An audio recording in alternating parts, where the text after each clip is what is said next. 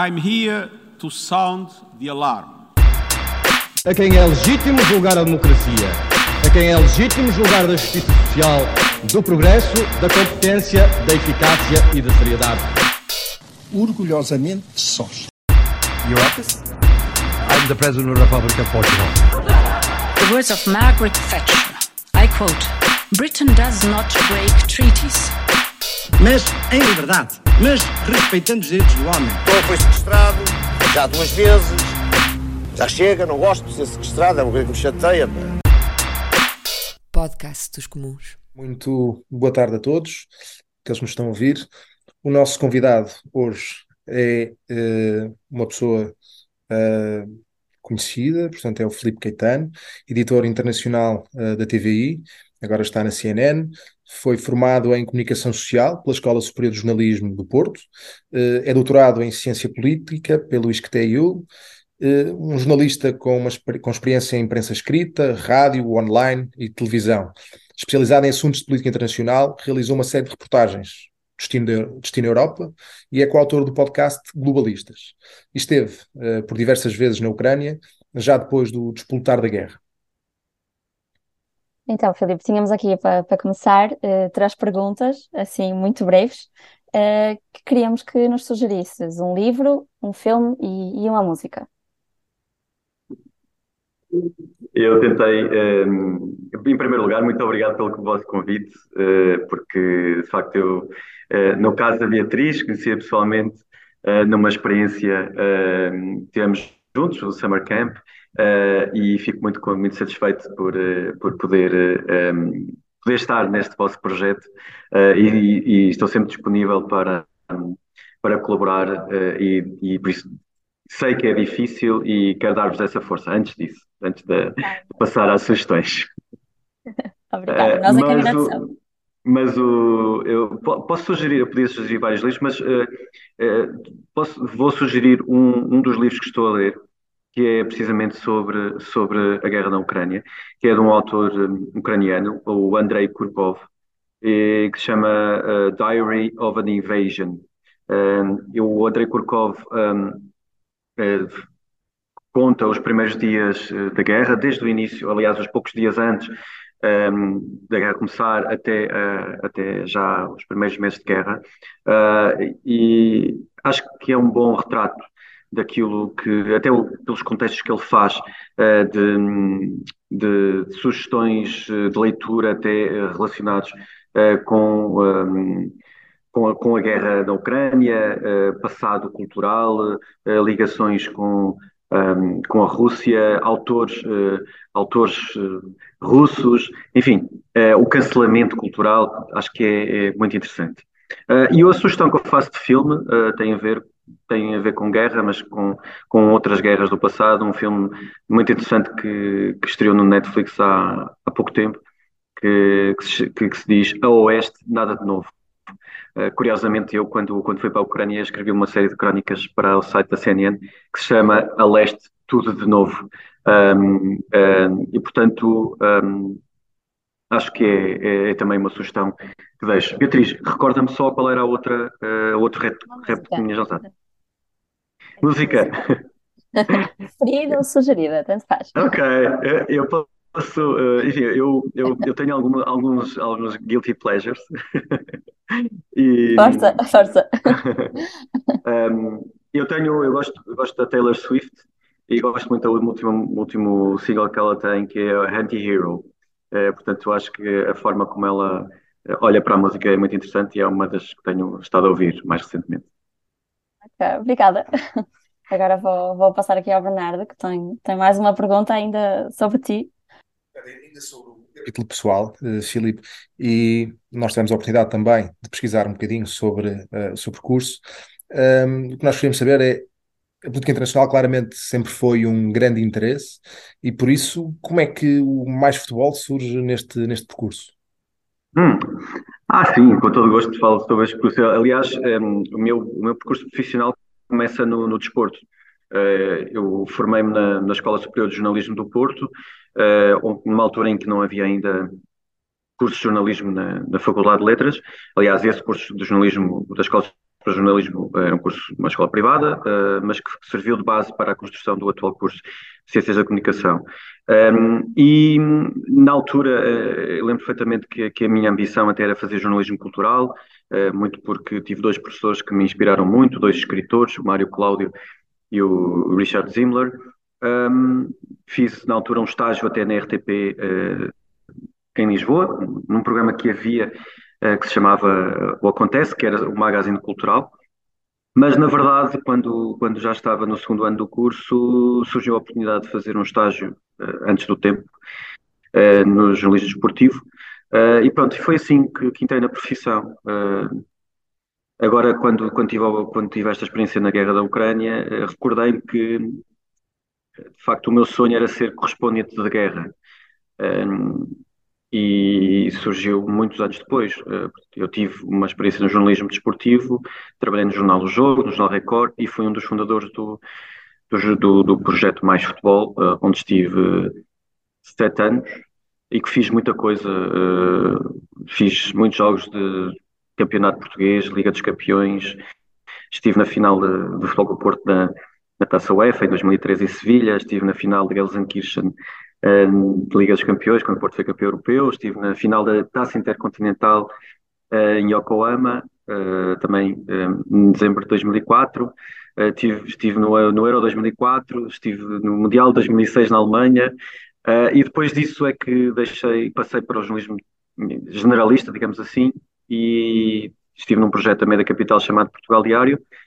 um, e na sequência disso acabei por entrar no, no, no, portanto, desse projeto de jornalismo online, acabei por ficar num, como editor da, do site da TV24, quando foi lançado, e foi aí que, que surgiu uh, posteriormente a oportunidade de entrar na televisão. E agora as minhas próximas perguntas têm, têm precisamente a ver com isso, com, com o teu papel enquanto jornalista, e acho que, que falo por todos quando te agradecemos pelo trabalho, pela coragem que tens quando, quando vais à Ucrânia trazer notícias para nós. Uh, e eu tinha aqui várias perguntas sobre isso, estás à vontade se, se achares que, que são demasiado pessoais. Não, mas... não, podem, podes fazer todas as perguntas. ótimo, ótimo. E assim, então queria perguntar, primeiro, se, se fosses fazer um documentário sobre esta invasão, uh, quais eram as imagens, os diálogos, as pessoas que conheceste, o discurso, os episódios que, que não conseguias deixar de fora e qual a música, os sons que, que porias em, em background Uh, só que esta pergunta pode parecer um bocadinho superficial, mas é realmente para nós aqui de fora percebemos o que é que, o que, é que marca ali, ali naquele, naquele cenário.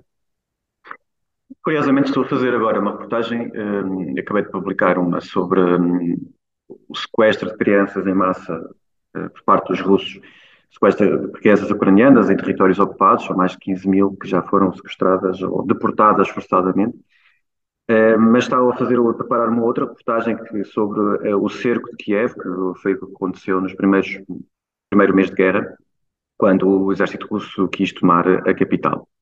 Uh, e, portanto, já existe um processo de decisão sobre o que, que, histórias é que quer contar. Não é exatamente respondendo à tua pergunta, porque se eu, se eu tivesse que um, ir buscar algumas histórias, se calhar pensaria em coisas que aconteceram comigo e que não vou retratar nesta, nesta reportagem, nesta, nesta reportagem que eu fiz, na última visita que fiz à Ucrânia, procurei uh, reconstruir um pouco o que aconteceu, identifiquei algumas personagens que foram importantes na defesa de Kiev, como o presidente da Câmara de Irpin, o, um, o comandante do principal regimento um, uh, eh, de, de, tanques que defendeu a cidade, uh, o, o, comandante da polícia, enfim, uma série de pessoas que estiveram em, em aldeias ocupadas. Um, mas, uh, remetendo-me à minha experiência do, do, do, do, início da guerra, e de facto, quando, quando começou, eu estava, eu estava em Dnipro, no dia 24 de fevereiro, depois de já ter estado em, em Kiev, uh, e estava em Dnipro porque era a base que nós usávamos, uma cidade no, no sul da, da Ucrânia, uh, era a base que servia para reportagens no Donbass, em Kramatorsk, que nós íamos e voltávamos no mesmo dia, e quando começa tudo, estava em Dnipro. Não me vou esquecer, obviamente, de, daquelas primeiras horas, de madrugada, quando, quando tudo começou, uh, e também não, mas as, as principais memórias, atenção, de quando, depois de regressar a Kiev, nos primeiros dias de guerra, quando nos, nos aconselharam a sair da cidade, um, e, e deixarmos o país. E que foram 40 e tal horas na estrada, uh, quando, quando já, estava, já estava instalado um clima de pânico e ansiedade na população e havia milhões de pessoas a, a fugir do país. Uh, e, portanto, os sons estão muito associados a isso. Um, sermos interpelados nos controles de estrada, em, nos confundia na altura com infiltrados russos. Uh, e for, foram, foram situações que foram difíceis de gerir uh, emocionalmente e que, que obviamente ficarão marcados, uh, acho que para sempre, como, como, como memória do nosso trabalho, mas no fundo do, o impacto que tem em nós como seres humanos. Não tenho nenhuma sugestão de, de de música neste sentido. Uh, eu, para preparar o, a reportagem que estou um, ehm, a fazer, um, ehm, identifiquei uma música de um, de um, de um autor ucraniano uh, que é um mod uh, ao soldado ucraniano, à resistência, e que já tem bastantes anos, mas que foi recuperada agora. E no fundo é essa música um pouco que está na minha cabeça, que, é, que representa o espírito de resiliência do, dos ucranianos.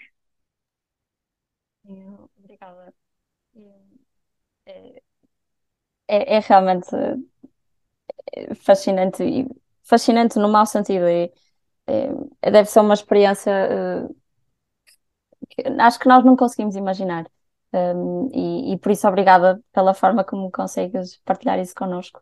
Um, e, e, nesse sentido também te perguntava uh, enquanto jornalista lá o que é que tu o que é que, o que é que mais querias transmitir para nós cá que estamos aqui na na nossa posição confortável em casa, um, não ameaçados, o que é que, qual era a mensagem que mais nos querias passar enquanto, enquanto estavas lá uh, aqui para, para nós portugueses?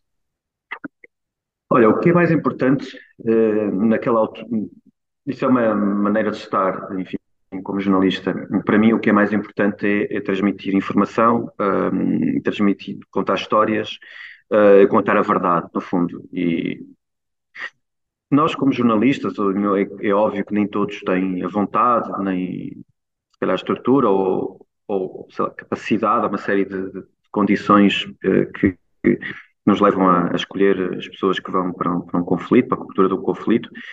Um, nós de facto nunca, nunca, nunca sabemos o que é que vai, o, o que é que vamos encontrar, uh, e é impossível de, de, de perceber e de antecipar de cenários. Por isso, eu acho que o mais importante é, é, é nós seguirmos as regras do jornalismo um, e, e, identificarmos a história, o que é que é, o que é, que é, que é importante passar, o que é que é interessante também. Obviamente, nem todas as histórias são, são passíveis de serem contadas. E, e respondendo à ética uh, e à responsabilidade, eu acho que acima de tudo é isso. Nós temos. Uh, é estas características que nos permitem ir aos sítios, temos a oportunidade de ir aos sítios, mas também temos formação, uh, experiência uh, que, que, nos permitem uh, avaliar o, que é, o que é que é uma boa história. Por exemplo, Beatriz, eu lembro-me sempre de uma situação, eu não fiquei traumatizado, uma situação, mas, mas claro que é, que é, que é mais duro de contar agora, passado alguns tempos. Por exemplo, eh, de ter estado em Butcha e de ter ido à morgue eh, da cidade.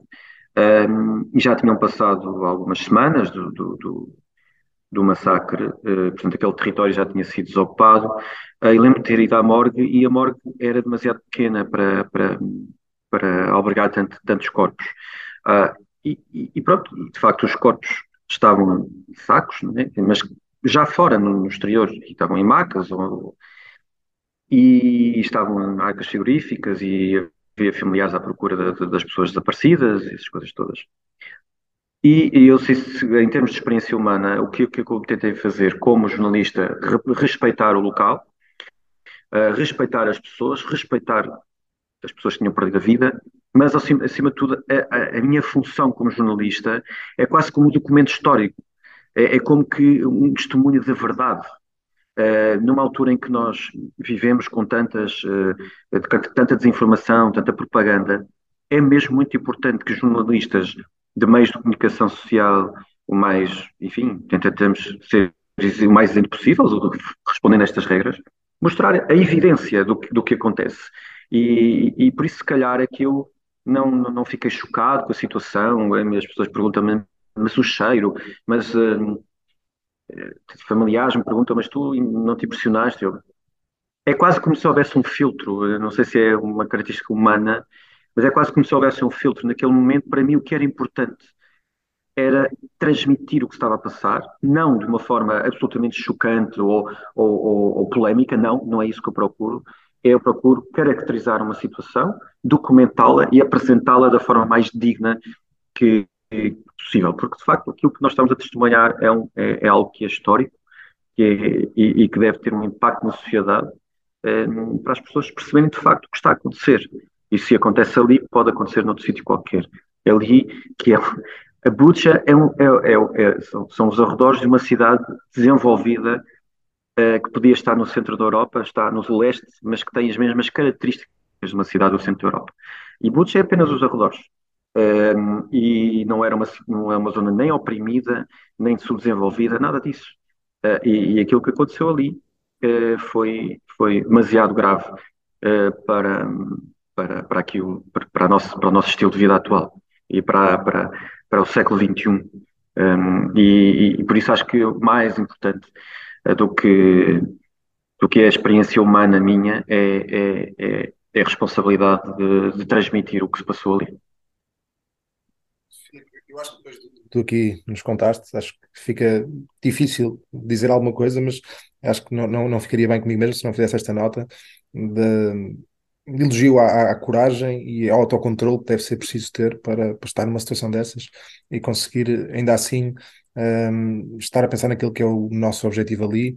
Uh, deve ser uma situação extremamente difícil e, portanto, uh, meu, a minha nota fica aqui feita. Não, mas deixa-me só então, já agora obrigado, Força. mas uh, deixa-me só dizer que eu, eu comparo uh, muitas vezes o nosso trabalho nestas situações, que são situações limite, como é óbvio, um, ehm, salvo as devidas uh, distâncias, um, ehm, trabalho no, considero que o nosso trabalho como jornalistas é muito parecido com o trabalho do pessoal médico, um, ehm, claro, com, com, com, com, características diferentes, mas a Sim, nível psicológico. Sim, é, é, a nível psicológico, ou seja, esta, é, esta distância é, é muito fruto eh, de, de, dos nossos, das nossas competências como uh, profissionais. É claro que nem toda a gente tem essas características, uh, mas e eu acho que não é melhor ou pior a pessoa que consegue fazer isto.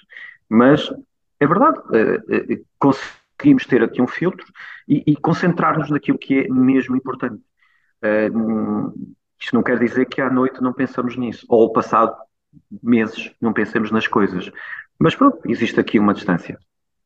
Ali, quando é preciso, eh, estão tão próximos da morte, mas conseguem uh, ser objetivos e, e, e, isso é, eu acho que não conseguiria, mas, mas lá está, cada um tem a sua vocação e ainda bem que existem pessoas como, como tu e como os médicos que, que conseguem fazer isso tão bem. E eh, ainda mais, eh, aí sim, na tua, na tua experiência, na, na, tua vertente mais, mais pessoal, eu acho que também tiveste algum contacto com o povo ucraniano também antes da, da invasão. E, e queria te perguntar se, se sentes que o povo ucraniano sempre esteve de algum modo preparado uh, para, para uma guerra alastrada, não é? Sempre, eles nunca tiveram paz, no fundo, mas, mas para isto.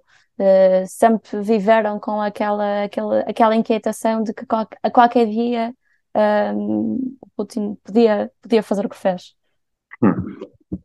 Eh, sim, eu estive, a primeira vez que estive em Kiev foi no final de janeiro do ano passado e quando se falava que podia haver uma invasão, uh, curioso que as reportagens todas que eu fiz e que foi, foram na altura só em Kiev foram uh, as pessoas nem sequer queriam falar uh, sobre sobre questões políticas. Eu lembro perfeitamente de ter até tentado contactar com um grupo de jovens uh, mais politizados, mais esclarecidos em relação aos assuntos internacionais, e eles diziam mesmo: eu não, eu não acredito, eu não acredito que vá acontecer nada. Muitas vezes se fala que vai, a Rússia vai invadir, mas eu, aquilo que tem acontecido, de facto, foi a questão da Crimeia. Nós estamos em guerra com a Rússia. Desde 2014. Uh, houve a questão do Donbass, na sequência do nosso processo de tentativa de adesão a União Europeia, depois da queda do regime, enfim. Mas, de facto, ou não se queriam uh, imiscuir no, na, na, discussão sobre uh, uma eventual influência russa, uma invasão russa, russa, ou não acreditavam, de facto. E, e eu acho que isso estava instalado na, na, na sociedade ucraniana. Uh, eles diziam que havia a guerra, mas que era uma, algo muito localizado. Aliás, famílias que já tinham fugido do Donbass, que viviam em Kiev, um, e, portanto, não, não, não, não acreditavam que ia haver uma invasão. O que é curioso, enfim, um, salvo melhor expressão, é que agora, quando se fala, bem, mas então estão não, há um ano em guerra, eles dizem repetidamente, não, nós não estamos há um ano em guerra, estamos uh, desde 2014 em guerra. Mas não era essa a impressão que eu, que eu tirei uh, antes uh, de 24 de fevereiro. Interessante, não, não tinha essa noção, não, não sabia realmente como é que eles viviam no antes. Um, e, e, tinha mais uma questão assim pessoal para te fazer, que não sei se vai, é um bocado difícil, mas para te perguntar agora, voltando um bocadinho para a Rússia, como é que achas que viverias enquanto jornalista na Rússia? Ou seja, soluções, que escapatória, como é que, o que é que estaria ao alcance de ti enquanto jornalista na Rússia e, e jornalista que, que, que, queria contar com, com tanto queires a verdade? um, num, num, contexto tão, tão difícil. nem digo especificamente na questão da guerra, porque isso ainda falaremos, mas, mas aqui no geral. Um, na Rússia, pelo que sei, não existe a, eh, a liberdade de informar. Isso é logo um problema. Na Ucrânia, eh, eu não senti absolutamente eh, nenhuma restrição uh, tudo o que eu quis fazer, uh, todos os sítios onde quis ir, consegui ir. As pessoas que eu entrevistei nunca colocaram nenhuma restrição de perguntas. Consegui entrar na Ucrânia sempre que, que, que tive que entrar, uh, nem sequer é preciso visto, não é preciso autorização, apenas o que eles solicitam aos jornalistas é que hum, façam uma credencial junto do Ministério da de Defesa, que demora alguns dias eh, que tem algumas responsabilidades, mas eh, é apenas facilitação para a identificação eh, junto de situações locais mais sensíveis, militares. Na, na Rússia, o que eu sei é que há uma série de jornalistas que tiveram que sair do país para, para começar, continuarem a fazer o seu, o seu trabalho. Eu tenho ambição de ir à Rússia fazer reportagem, atenção, já, já o tentei, continuo a tentar, espero conseguir. Um, não sei que tipo de trabalho vou conseguir fazer, mas uh, só, só, só, só, tendo essa experiência que é que depois poderei dizer se, se tive alguma limitação ou não. Mas à partida sei que preciso de uma autorização do Ministério dos Negócios Estrangeiros russo, que continua à espera, uh, e, um visto de jornalista específico. Um, por exemplo, para os Estados Unidos também é preciso um visto jornalista específico, uh, mas, um, mas para a Rússia continua sem ser autorizado. Filipe, agora tinha aqui uma, uma pergunta um bocadinho para fugir ao jornalismo uh, e ir mais à tua vertente da, da ciência política. Um, que era para te perguntar, já foi muito falado, mas, mas também gostávamos de ouvir a tua opinião sobre como é que tu olhas para o timing de Putin para para Putin, para toda a estratégia que, que tem ou que foi alterando ao longo do tempo, do ponto de vista da ciência política. Eh, como é que tu, como é que tu interpretas um, a atuação de Putin? E, e, eu tive, ia trazer aqui também o, o contributo de, quem dizem ser o, o ideólogo, Alexander Dugin, um, que, que fala, isto foi numa conversa que ele tem com, numa conversa, num debate com, com Fukuyama e com Ivan Krastev, e, em que falam sobre a crise das democracias. E aqui Dugin sustenta o problema da crise das democracias na incapacidade da, da civilização do Ocidente de entender o outro enquanto algo positivo uh, e fala até de um, de um racismo de, da nossa visão universalista universalista dos valores. Não sei se, se queres pegar por aqui ou por outro lado para nos falares um bocadinho sobre isto. Uhum. Sim, é muito interessante uh, a perspectiva de, que pode haver, de, ou seja, mais ponderada, mais uh, uh, considerando o que o contexto político do passado e até da doutrina possa estar a ser aplicada um, pelo regime de Vladimir Putin. Antes desta, desta invasão, e, e o regime um, político na, na Rússia era considerado um regime híbrido, uh, porque alegadamente existem eleições, um, existe um aparelho uh, de escrutínio, uh, existem instituições, mas na verdade um, caminha claramente para um regime autoritário e que uh, não respeita, cada vez, cada vez menos respeita a lei internacional. E, e, portanto, em termos de ideologia, é muito centrada num, num suposto imperialismo russo, de antagonismo ao multilateralismo e, nomeadamente, a um bloco que lhe faz frente, que é o Bloco Europeu. E esse Bloco Europeu representa eh, não só instituições uh, que, que, se inserem nessa, no sistema democrático e, e pelas, pelas, regras internacionais, pelos, uh, no fundo, por, por todos os, os, atores e, e investigadores é onde existe um, um, índice de desenvolvimento humano mais, mais elevado, onde existem sistemas democráticos mais desenvolvidos, e, portanto, é completamente antagonista em relação à, à necessidade expansionista por parte do regime de Vladimir Putin, que, vai, que se senta muito numa doutrina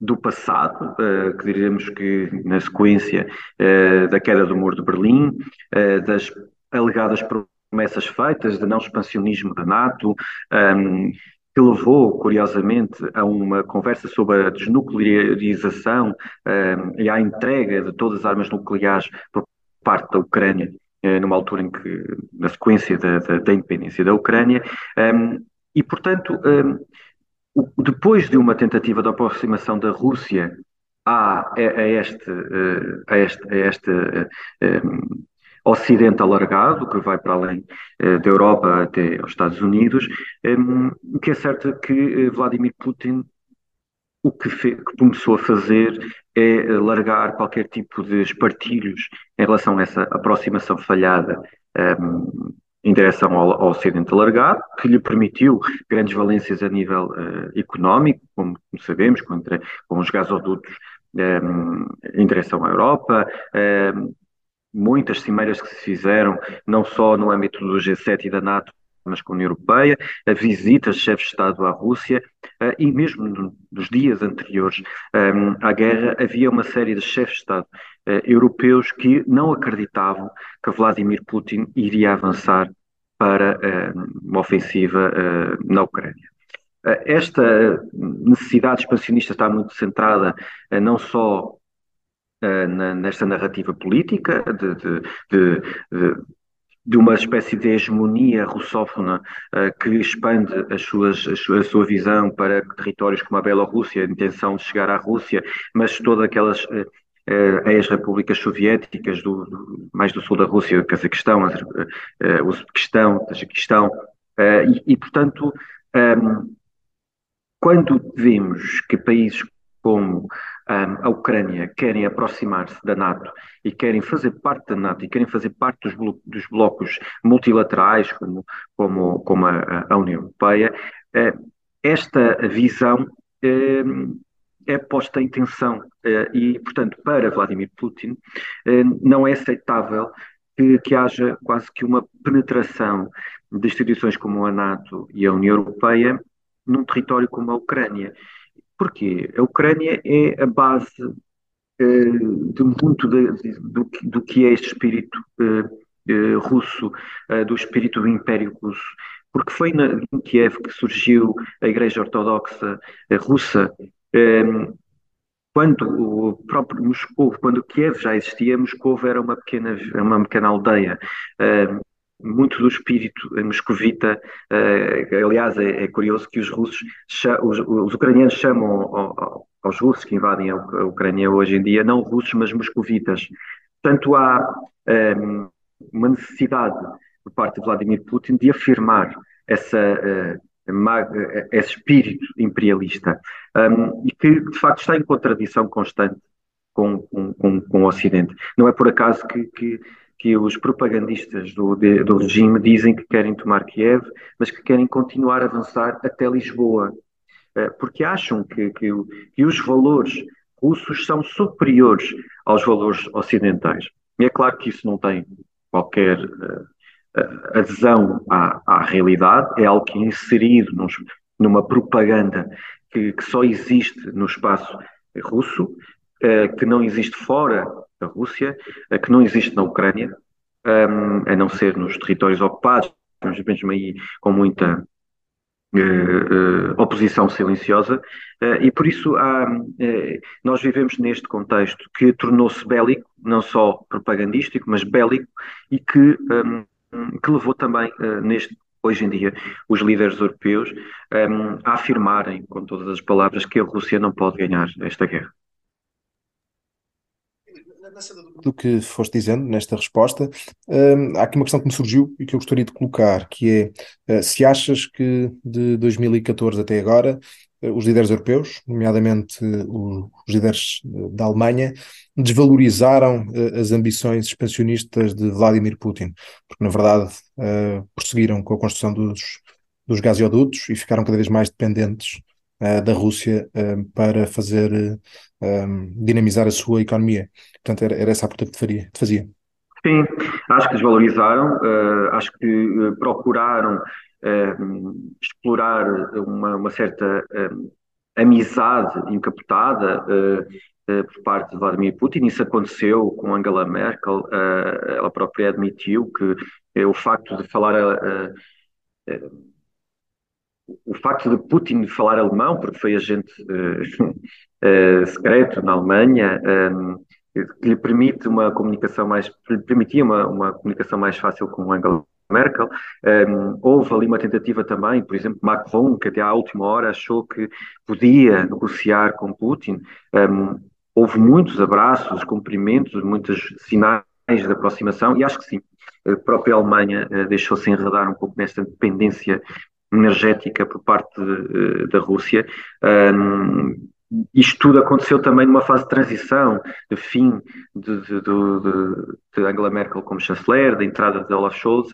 Um, eh, Scholz também eh, procurar perceber um, que território havia para, uh, para conversar com, com, o outro lado, mas, mas eu, acho, eu acho sinceramente que apesar de, de, de, os líderes europeus um, terem alguns deles não se terem apercebido das reais intenções de Vladimir Putin, eu acho que não se deve fechar a porta ao diálogo. E acho que o, é claro que a, que a militarização do discurso, este apoio à Ucrânia acontece porque ainda não falámos sobre isso, porque de facto a, Rússia deve ser parada e não, não se pode deixar que a Rússia ganhe eh, este conflito, porque seria demasiado perigoso, não só para a Ucrânia, mas, mas para o que poderia acontecer a seguir, Imaginemos que a Rússia ganha esta guerra, que consegue quebrar a, a, a resistência ucraniana, que se, consegue, imaginemos, substituir o, o, o, a presidência de Zelensky, que coloca um regime fantoche em Kiev e que avança até à fronteira com a Polónia. O que é que acontecerá a seguir? É de facto demasiado importante o que está a acontecer na Ucrânia. E, e, acho que os líderes, apesar todos os avisos, os líderes europeus não, não, não se aperceberam disso. Sim, e acho que foi muito curioso, não é? A altura da invasão foi precisamente quando Merkel saiu. Um, e, e, também Macron é muito criticado por, por vezes, tentar manter algum diálogo, não é? As chamadas para Moscou, mas, mas realmente quando nós fecharmos todos os canais, uh, o que é que sobra, não é? Quando, quando isto acabar.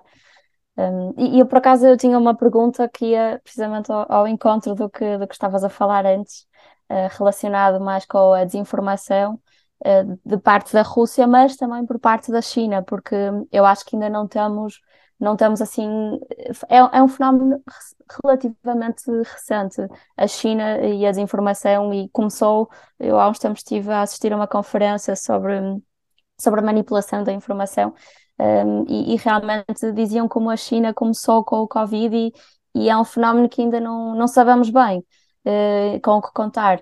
Uh, e, e, acho que julgo que foi ontem, um, o chefe da diplomacia europeia anunciou o destacamento de peritos em desinformação para, para as delegações europeias pelo mundo, precisamente para combater a, desinformação vinda da Rússia e da China. Um, e, e Borrell diz que quer tornar a, a nossa voz melhor ouvida e, e, e alerta realmente para como nos últimos anos estamos vindo um, a ser ultrapassados pela Rússia, sobretudo, uh, no investimento para, para a disseminação de, de, informação falsa e como, e como o, o, investimento europeu não, realmente não, não se coaduna ou não chega para fazer face a tais, a tais interferências. E aqui eu queria. Sem dúvida, sim. Uhum.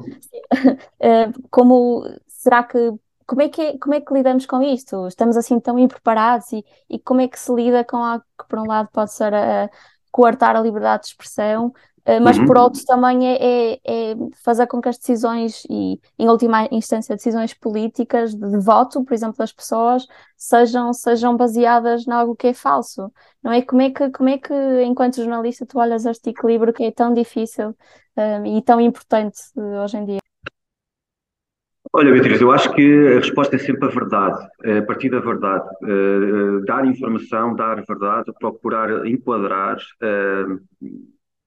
e, e, explicar quando há uma mentira, explicar porque é que é uma mentira. Fact-checking é muito importante nesse aspecto e acho que é muito mais presente no nosso, na nossa paisagem mediática. E, e acho que um, aquilo que de facto a União Europeia tem vindo a fazer, aliás, ainda antes de, desta questão da China, antes da Covid e até antes da, da invasão da Ucrânia, o, o, eu recordo-me de ter feito uma reportagem eh, nos países bálticos e, e, precisamente centrada na questão da, do, dos ciberataques e da propaganda, desinformação de, na Rússia, eh, faz, eh, tendo em vista os, os, os, cidadãos dos países bálticos. Um, e se nós virmos e, e, colocarmos exatamente no que aconteceu eh, na Covid e com, com a China, e tudo, tudo que aconteceu um, nos primeiros tempos e mesmo depois disso, eu acho que a resposta é, é, é, é colocar uh, pessoas que possam estar a fazer esse fact-checking sistemático. Uh, e contrapor com, uh, com a verdade dos factos. Um, e acho que é nesse aspecto um, tem vindo a fazer o serviço externo, a serviço de ação externa da União Europeia tem vindo a, a, a apostar muito nisso. E acho que é muito por aí. não só eh, não só, não só a União Europeia, mas os média um, ehm, têm tentado fazer um trabalho coerente, consistente nesse sentido, que não, não, que não está apenas, não, não termina apenas uh, em, em países como, como a Rússia ou como a China, que também não é uma democracia, um, ehm, mas que, que está no, no, nosso dia a dia também, tendo em vista os novos populismos. Um, ehm, que, que, nos colocam desafios muito grandes, mas acho que a resposta tem sido sempre essa, eh, tanto nas redes sociais como nos médias convencionais, um, tem que ser com, a contrapor com verdade de factos.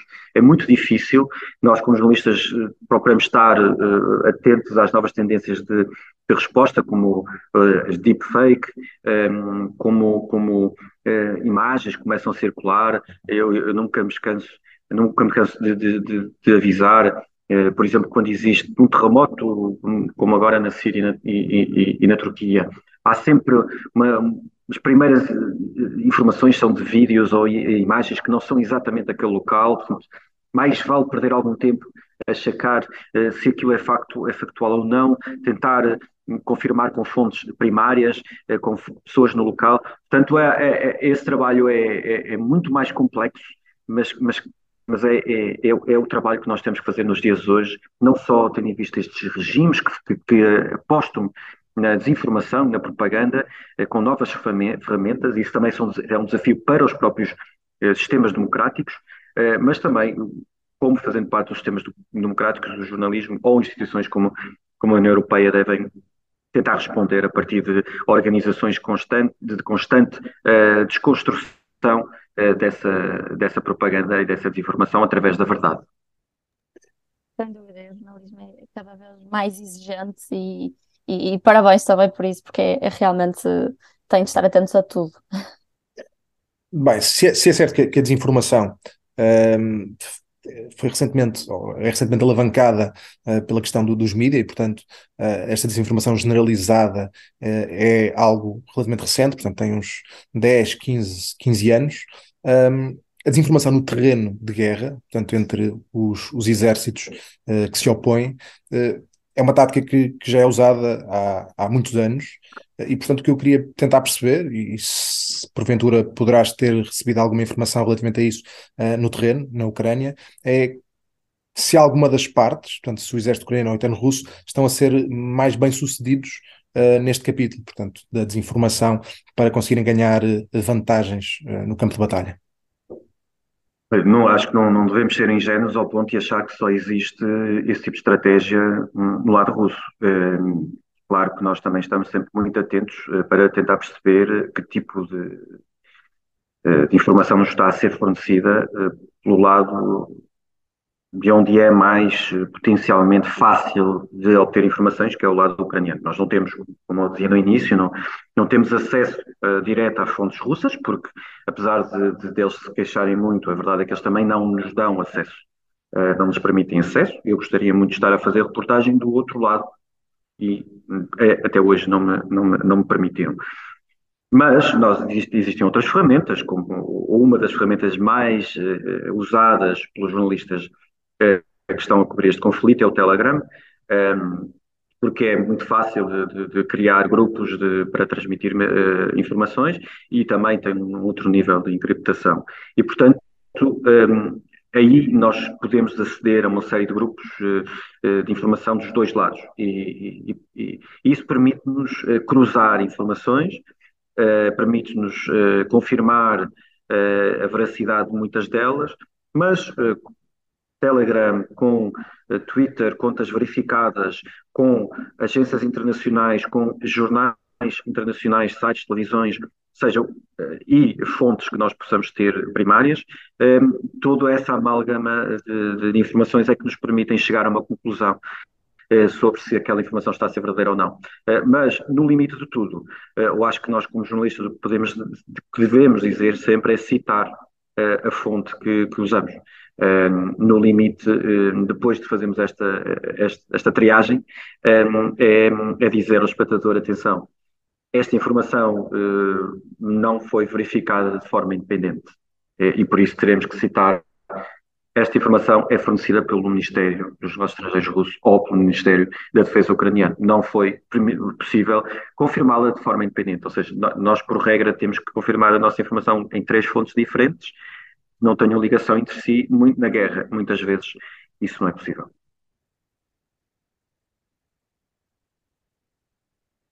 Bem, só aqui com um, problema, pequeno problema, mas já vai ficar resolvido. Tendo em conta a forma como a China substituiu a Europa enquanto principal importador energético da Rússia, ajudando a evitar o colapso da, da sua economia, hum, achas que os chineses estão comprometidos com uma vitória russa ou, por outro lado, anseiam que o conflito continue indeterminadamente? E de que forma é que qualquer um destes cenários pode contribuir para a ambição da China relativamente à conquista de Taiwan até ao final da década? Pois, esta é a grande dúvida que nós, que nós temos.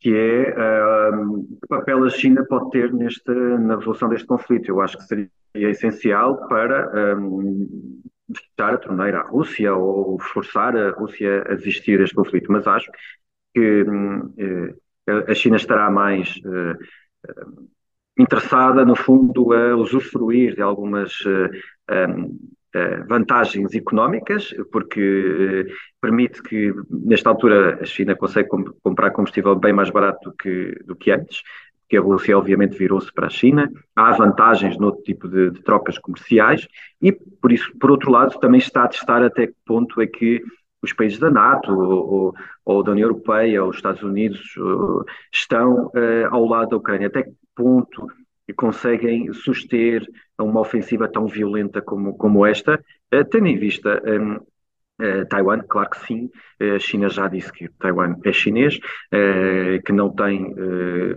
legitimidade nas suas reivindicações independentistas. Nós sabemos que não é essa a posição de grande parte da comunidade internacional. A situação de, de, de Taiwan é diferente, porque a Ucrânia era, de facto, um país independente reconhecido internacionalmente e que foi, um, no caso do Donbass, eh, até poderia ser caracterizado por um movimento separatista de rebeldes uh, pró-russos, mas a Crimeia foi de facto anexada pela Rússia e os outros territórios que foram ocupados em, dois, em fevereiro de 2000, do ano passado foram ocupados pela, Rússia, aliás, uh, Donbass, uh, Lugansk e Donetsk, os territórios, as províncias de Donbass, já pediram a entrada na Federação Russa. Portanto, a Taiwan não. Taiwan é uma ilha, tem outras características, mas acho que sim. Acho que a China vai querer testar ao máximo eh, todas essas condições. Não sei se será até o fim da década. O que eu sei é que os chineses são muito pacientes um, e será sempre um assunto muito, muito, extremamente delicado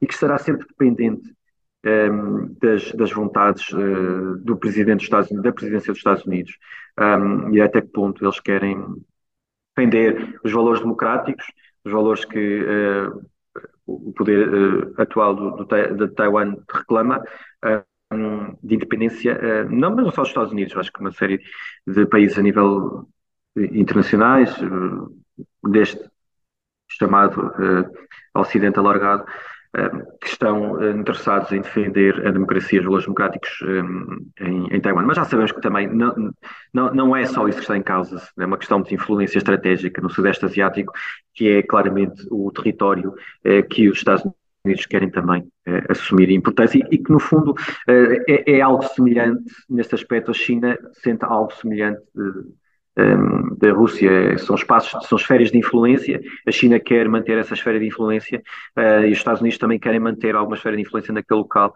um, tal como uh, a Europa quer um, apoiar a Ucrânia. Uh, os Estados Unidos estão a querer apoiar o Taiwan naquele espaço de influência que é o Sudeste Asiático.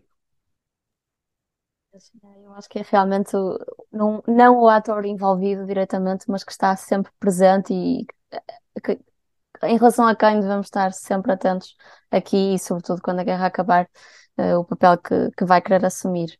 Um, agora, aqui, pegando ou pedindo assim emprestado uh, aos globalistas aqui as embirrações e distinções, uh, perguntava se tens assim algum ator ou atores que, que, na tua opinião, se destacaram pela positiva e pela negativa desde, desde o 24 de fevereiro é, é impossível de não falar de, de Zelensky, não é?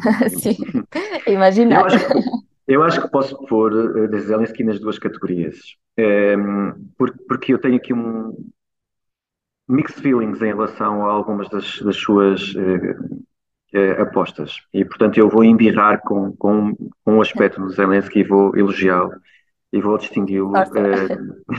eu vou distingui-lo porque de facto é um homem que, que surpreendeu porque não, nunca, nunca abandonou o seu povo e acho que isso agora parece fácil dizer, mas não foi fácil no início. Um, aliás, ele nem sequer era alguém extremamente respeitado no seu país. Eu lembro que eles até gozavam um pouco, antes da guerra começar, gozavam um pouco com o presidente e achavam que ele não era um presidente forte caso houvesse a hipótese de uma guerra mais alargada. A verdade é que se ele conseguiu agregar uh, os ucranianos, hoje em dia é. Uh, o grande líder uh, da Ucrânia, é uma pessoa extremamente respeitada a nível internacional. Um, eh, está agora a arriscar a visitar uh, países, visitou os Estados Unidos, Reino Unido, França, Bruxelas, e tem recebido todos os líderes mundiais que eu tenho, que, que, que querido uh, visitá-lo em, em, em, Kiev, e alguém que hoje em dia é de facto uma figura uh, e que representa muito do, da luta pela democracia.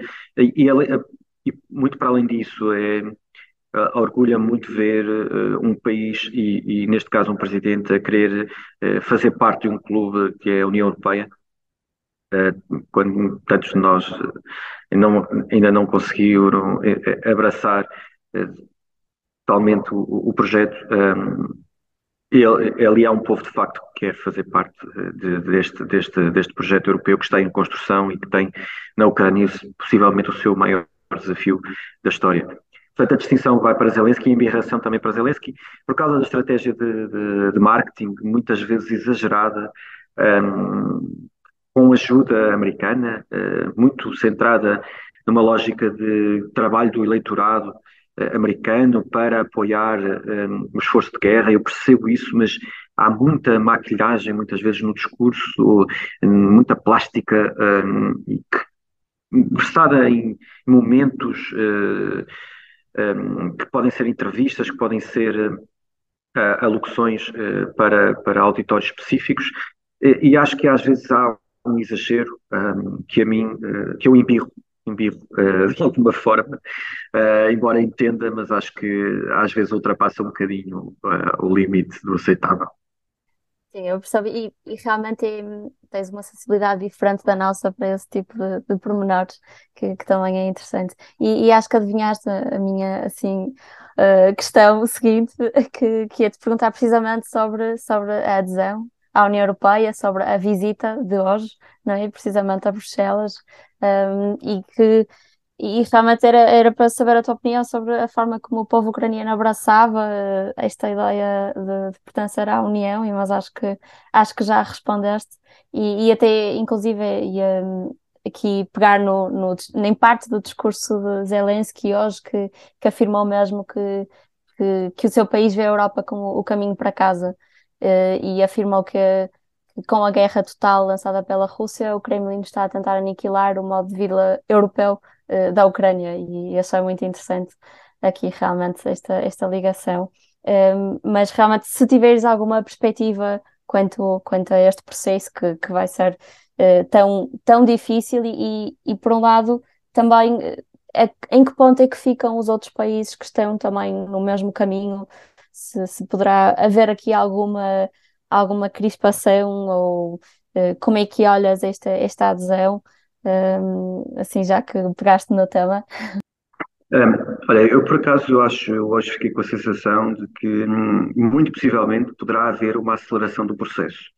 Um, há uma vontade muito grande um, dos parceiros europeus, com alguma resistência por parte da Hungria, que já sabemos, mas sentido crítico na União faz, faz, também, faz, também faz parte uh, deste processo.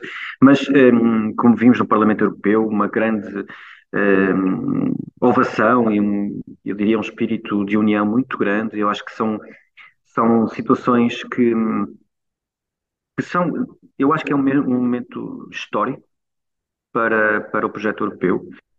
É um desafio enorme. A Ucrânia é o maior país da, da Europa, se excluirmos a Rússia, que não é um país exclusivamente europeu, que vai até a Ásia.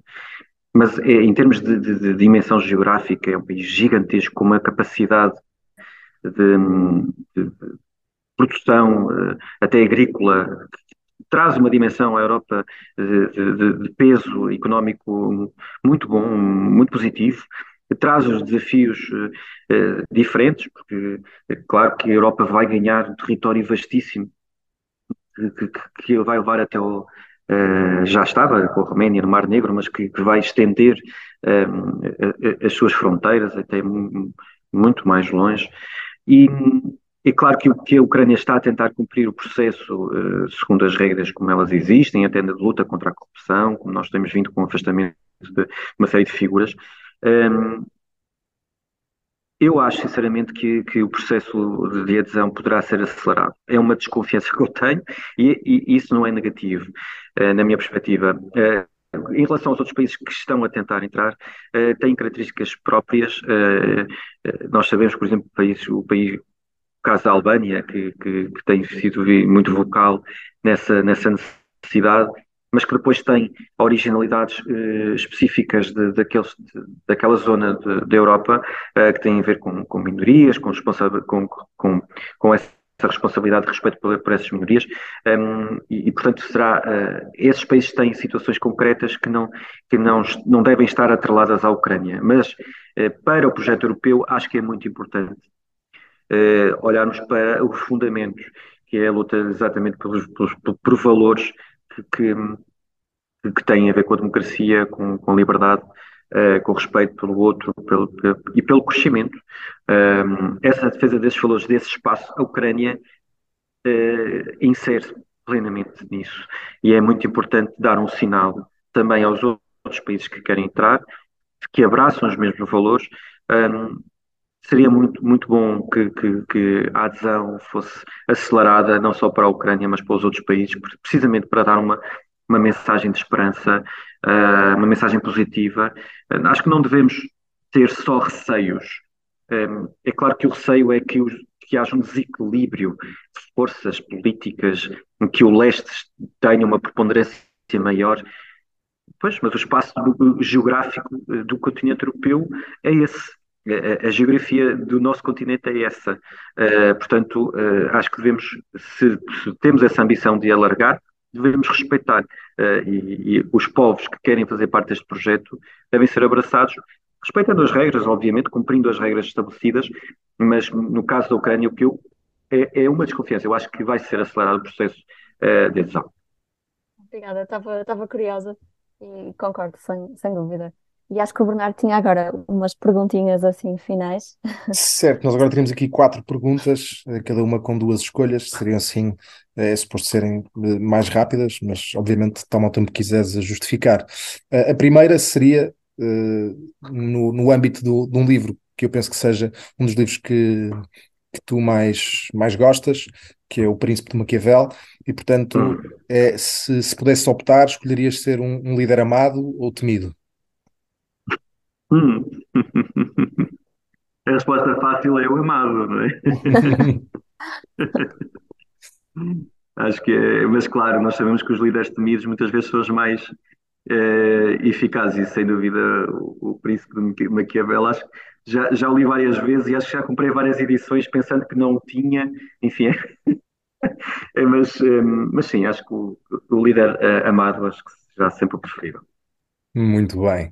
Hum, então a segunda seria qual representa eh, para ti uma ameaça maior para o Ocidente alargado, como lhe chamaste, a Rússia ou a China?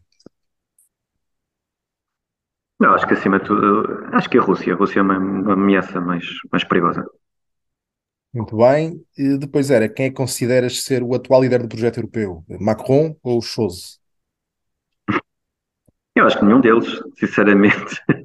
Uh, Macron é, é, é, é, um europeísta convicto, é, é alguém que, que, quer muito uh, defender o, o, projeto europeu, mas a eficácia da sua mensagem muitas vezes esfuma-se na própria mensagem e não na praticabilidade das suas propostas ou na efetividade das suas propostas. Scholz, não sabemos muito bem até onde poderá chegar, mas nós continuamos à espera da Alemanha para para fazermos alguma decisão que seja uh, uh, aceite por todos. Portanto, não será a Schultz, mas o chanceler alemão continua a ser mais líder do que, do que o presidente francês. Eu quero acreditar que num projeto europeu como é a União Europeia forte, o principal líder será o presidente da Comissão Europeia ou a presidente da Comissão Europeia.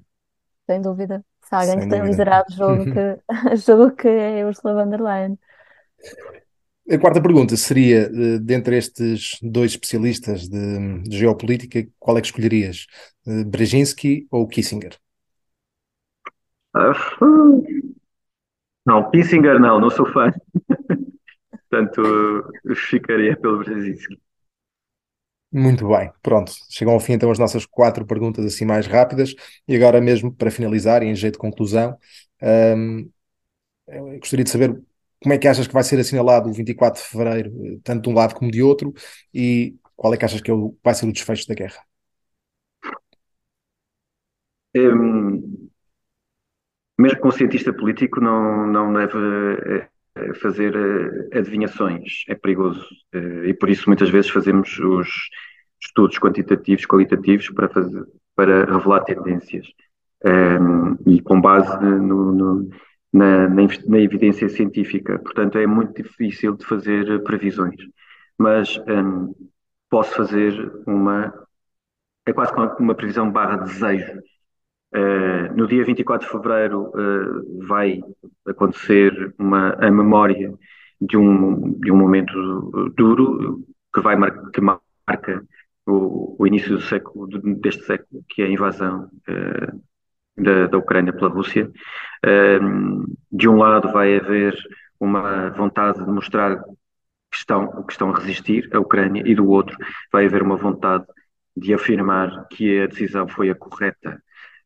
o que eu não desejo é que haja, por exemplo, uma nova ofensiva mais violenta por parte da Rússia nesses dias, como o envio de mais mísseis ou mais tanques ou mais tropas terrestres.